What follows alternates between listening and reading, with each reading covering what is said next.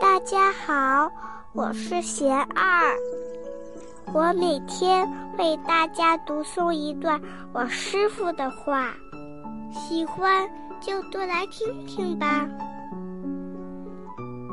我师傅说，我们当下的每个思念和行为，都是在造业。为未来下无形的种子。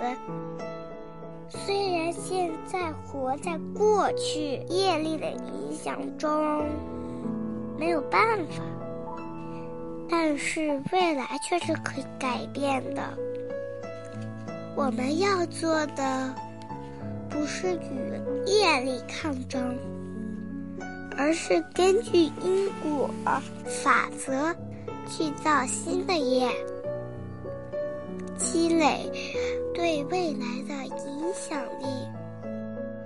我师傅还说，适时的静默，既能避免自己造恶业，又能帮助对方不随顺增长他的烦恼。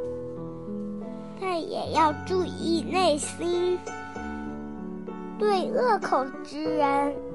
不要起厌恶心、排斥心、轻视心，而是同情心和善意的心。